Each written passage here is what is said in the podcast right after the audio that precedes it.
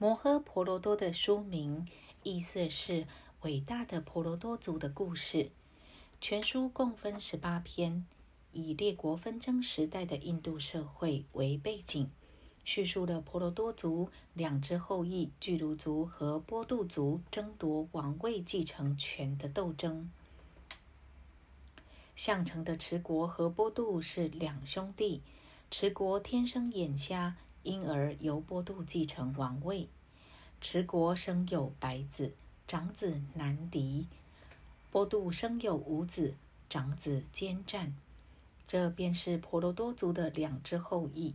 前者称作巨卢族，后者称作波度族。不久，波度死后，由持国执政。坚战成年后，持国指定他为王位继承人，但南迪不答应，企图霸占王位，纠纷从此开始。南迪设计了一座易燃的紫礁宫，让波度族五兄弟去住，准备纵火烧死他们。波度族五兄弟幸免于难，流亡森林。期间，波哲罗国王的女儿黑公主德罗波蒂举行选婿大典，波度族五兄弟乔装婆罗门前往应选。五兄弟之一阿周那按照选婿要求，挽开大铁弓。射箭命中目标，赢得了黑公主。从此，黑公主成为波度族五兄弟的共同妻子。而波度族五兄弟也在这次事件中暴露了自己的真实身份。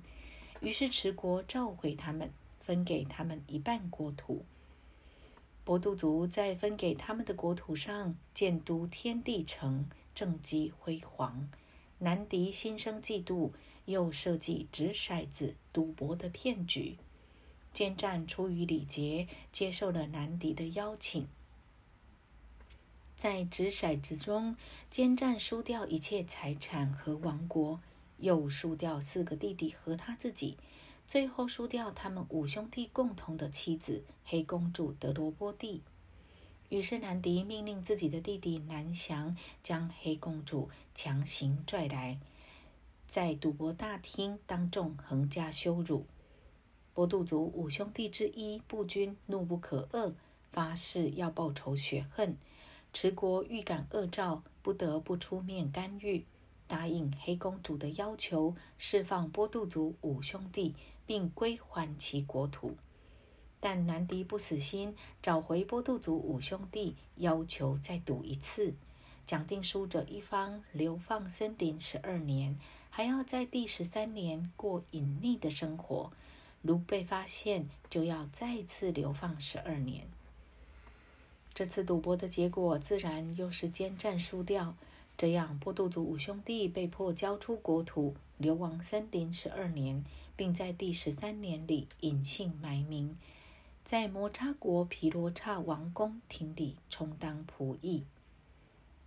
十三年期满后，波度族五兄弟要求归回失去的国土，南迪坚决不允。于是双方各自争取盟友，准备战争。波度族获得多门城黑天毗湿奴大神的化身的支援。波度族和巨卢族双方来回谈判，南迪一意孤行，拒绝讲和。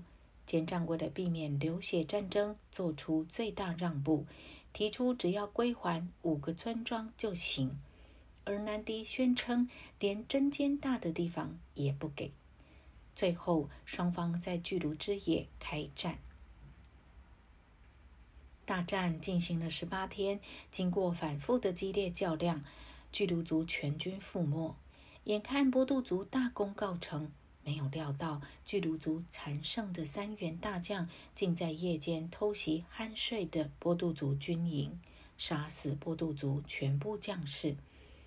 黑天和波度族五兄弟因不在军营而幸免。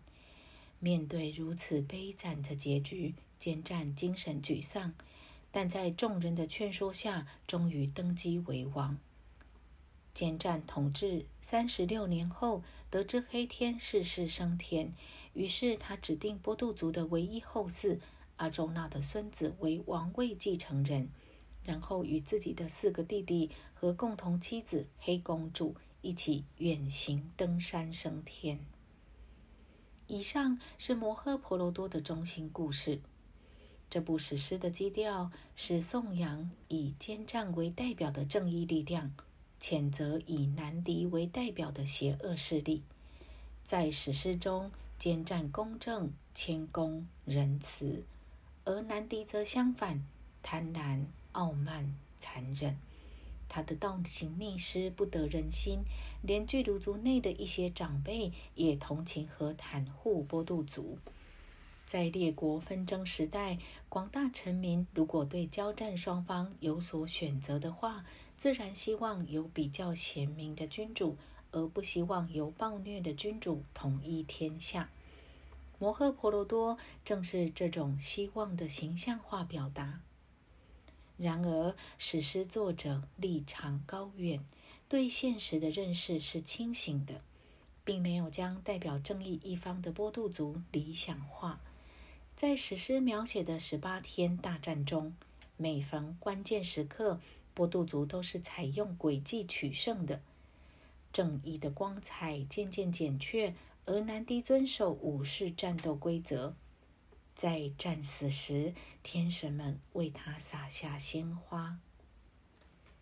史诗作者显然面对着人类生存方式的困境。前战为了谋求波杜族的和平生存，做出最大限度让步，也未能阻止战争。而南迪遵循沙地利武士征服世界、追求财富的使命，也始终坚信自己的事业是正义的。人世间的利益冲突无法避免，冲突的结果是两败俱伤，人类自身遭受毁灭性打击。坚战登上了王位，而对战争的悲惨后果，内心充满痛苦，精神创伤难以愈合。史诗作者最后安排波杜族兄弟和巨鹿族兄弟在天国相遇。现在大家都已成为天神，摆脱了人类的卑微生活和自私心理，泯灭了愤怒和仇恨之情，个个仪态安详，享受着真正的和平和安宁。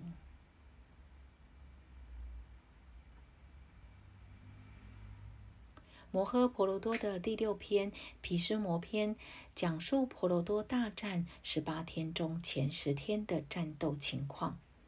在这前十天战斗中，毗湿摩担任巨鹿族军队的统帅。毗湿摩原名天士，是恒河女神下凡与福生王所生，因而又名恒河之子。恒河女神返回天国后，福生王立天士为王位继承人。后来，福生王爱上渔夫的女儿真信。渔夫嫁女的条件是王位由真信生下的儿子继承，福生王无法答应这个条件。天士得知情况，为了满足父亲的愿望，愿意做出最大的牺牲，向渔夫发誓放弃自己的王位继承权，并且永不结婚，独身一世。由此，天士得名毗湿摩，意思是立下可怕誓言的人。福生王也赐给毗湿摩一个恩惠，他可以自由选择死亡的时间。这样，毗湿摩成为真信生下的两个儿子花川和齐武的异母长兄。毗湿摩曾以抢亲的方式为齐武娶亲，抢来迦湿国的三位公主，而其中的大公主安巴已有意中。意中人杀戮了杀戮瓦王，毗湿摩得知后放走安巴，可是沙鲁瓦王认为安巴已被人抢走，不愿再娶她，由此安巴怨恨毗湿摩，发誓要复仇。他自焚后转身为波遮罗国公主，名叫术法。后来术法与一位药叉交换性别，变成男子。在婆罗多族大战中，他成为波杜族军队中的一员战将，一心要杀死毗湿摩。毗湿摩同情波度族，但他长期受巨卢族供养，出于恪守职责，只能担任巨卢族军队统帅，为巨卢族作战。在前九天的大战中，巨卢族和波度族双方战将都有伤亡，形势变化不定，胜负难分。第九天夜里，波度族五兄弟和黑天决定直接去向毗湿摩请教杀死他本人的办法。毗湿摩指示他们躲在术法身后杀死他，因为毗湿摩认定术法是女子，发誓不与他交战。第十天，巨卢族和波度族又经过一天腥风血雨的厮杀。在黄昏时分，阿周那躲在术法身后，用箭射倒毗湿摩。这样，双方战士停止战斗，聚集在毗湿摩周围。毗湿摩倒在地上，但身体并未着地，因为他满身中箭，等于躺在箭床上。人们想用柔软的枕头垫起他倒悬的头，他不要。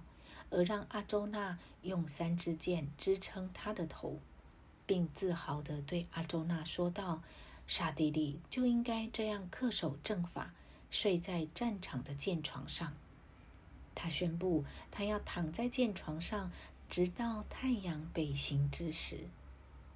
毗湿摩躺在箭床上，不忘劝说巨卢族的南迪和加尔纳与波度族五兄弟和解。但他俩不听从他的劝说，因此这场波罗多族大战还将继续下去。在《毗湿摩篇》中，还有一个著名的宗教哲学插画《博切梵歌》，这是在大战第一天，巨卢族和波度族双方军队在巨卢之野摆开阵容。阿周那对这场同族自相残杀的战争产生疑虑，黑天便以《伯切梵歌》开导他。《伯切梵歌》共有十八章，第二十三章至第四十章，七百颂。这部宗教哲学诗的中心内容是黑天向阿周那阐明达到人生最高理想解脱的三条道路：业、行动于前、智。知识于前和信前信于前，这三种于前是相辅相成的。阿周那处在是否投身大战的心理危机时刻，因而黑天着重向他解释业余前。业余前是指一种超然的态度，履行个人的社会义务和职责，不抱有个人的欲望和利益。不计较行动的得败成失。黑天认为行动是人类的本质，拒绝行动恐怕连生命也难维持。停止行动，世界就会走向毁灭。纵然一切行动难免带有缺陷，犹如火焰总是带有烟雾，一个人也不应该摒弃生来注定的工作。行动本身不构成束缚，执着行动成果才构成束缚。因此，只要以超然的态度从事行动，便能获得解脱。但是，这种超然态度也容易导致行动中的消极态度，因而它必须与智于且和信于且相结合。智于且是指透过一切现象认识宇宙的最高存在。犯绝对精神，达到个人灵魂与犯同一，这样既能无私无畏的从事行动，又能保持个人灵魂的纯洁。信与切是指虔信黑天，崇拜黑天。黑天是大神毗湿奴的化身，也是宇宙至高存在的化身，是世界的创造者和毁灭者。只要将一切行动作为对黑天的献祭，就能摆脱善恶之果，获得解脱。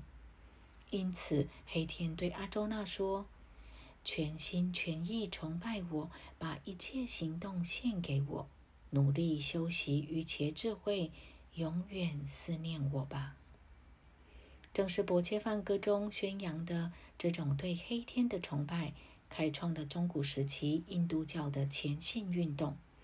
薄切梵歌是对吠陀有神论和奥义书绝对精神论的综合发展，迅速在印度社会中获得普及，而成为印度教最重要的经典之一。世世代代，印度教中各派哲学家孜孜不倦研读、翻译和注释薄切梵歌。在摩诃婆罗多经教本的教注中列出的薄切梵歌古代注本就有近二十种。由于薄切梵歌中蕴含许多超越宗教信仰的宇宙和人生哲理。